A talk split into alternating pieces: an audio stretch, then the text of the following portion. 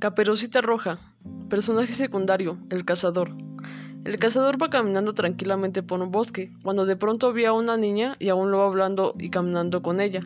El cazador vio entrar primero al lobo y luego a Caperucita a casa de la abuelita, por lo que se le hizo muy sospechoso. Decidió investigar un poco más y fue cuando entró a casa de la abuelita. Vio al lobo muy gordo y panzón. Entonces confirmó en ese momento que el lobo se había comido a Caperucita y a la abuelita. Tomó un cuchillo y abrió la panza del lobo.